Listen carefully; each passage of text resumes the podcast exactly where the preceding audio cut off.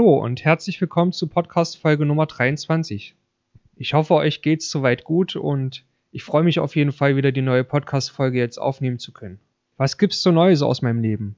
Ich habe jetzt den Contentplan erstellt und werde jetzt immer montags und donnerstags eine neue Podcast Folge aufnehmen zu dem Thema Investieren und Unternehmertum. Aber warum beschäftige ich mich eigentlich mit Investieren und ihr hört euch einen Podcast zum Thema Investieren und Unternehmertum an?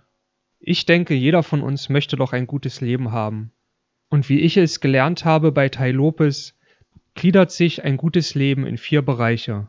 Gesundheit, Wohlstand, Beziehungen und Glück. Schaut man sich einmal die Statistik an zu den Millionären, so erkennt man, dass der größte Teil davon Investoren sind. Und was die geschafft haben, das schaffen wir doch auch, oder? Natürlich muss man da das Wissen und die Arbeit investieren, die die investiert haben. Denn wie Charlie Munger sagt, die Welt ist noch nicht verrückt genug, dass sie Faulheit belohnt. Um das zu bekommen, was du willst, musst du es dir verdienen. Okay, kommen wir zum heutigen Thema des Investierens. Da habe ich eine Frage. Was glaubst du, hat Investieren mit Rembrandt zu tun? Er war ein bekannter Maler, Radierer und Zeichner, wurde am 15. Juli 1606 in Leiden geboren und gestorben am 4. Oktober 1669 in Amsterdam.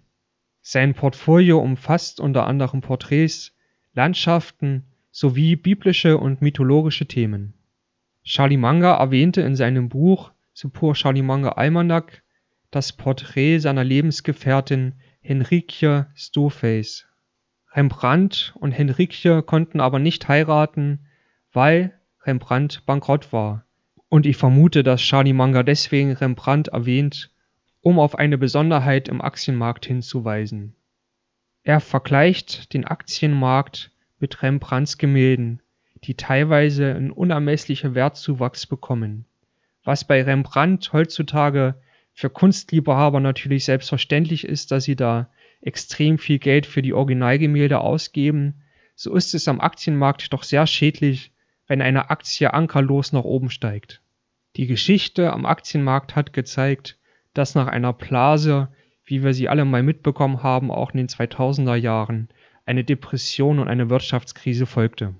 Charlie Munger rät allen amerikanischen Investoren, doch ihre Erwartungen etwas zurückzuschrauben, Stand 2004.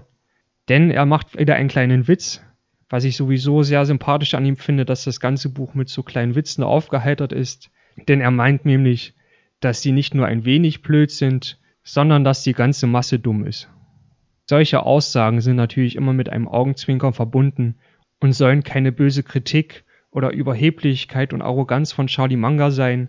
Ich vermute, dass das einfach seine Art ist, auf Missstände hinzuweisen, in einer lustigen und sehr ansprechenden Art und Weise, wenn man sich das im Zusammenhang mal anschaut.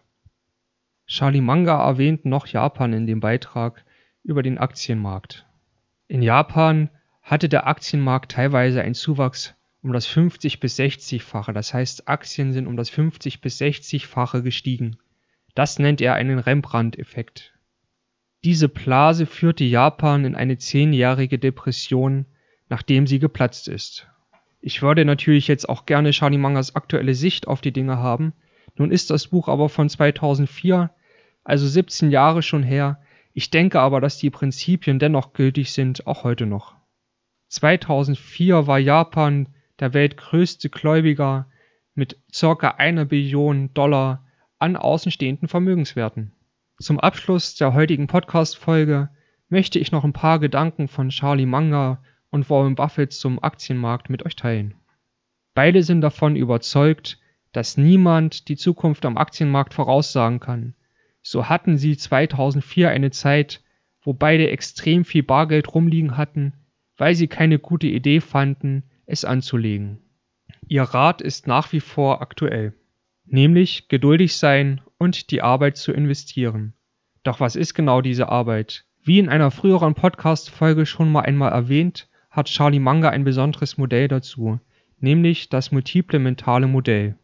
Das wird später im Buch nochmal explizit erwähnt, also freut euch schon auf die Folge, wo ich das nochmal genau erkläre, was ihr eigentlich machen könnt, um wie Charlie Munger investieren zu lernen.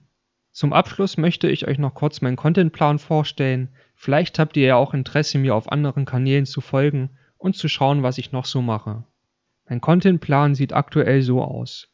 Montag und Donnerstag möchte ich gerne den Podcast machen. Das heißt, ich lese gerade das Buch von Charlie Manga und mache mir dann Notizen dazu und versuche das in einer ansprechenden und auch vielleicht interessanten Art und Weise mit euch zu teilen.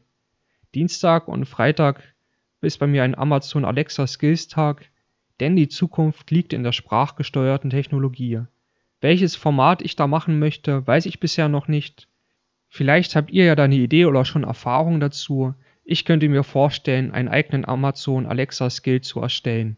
Aber was und wie, wie gesagt, muss ich mir anschauen.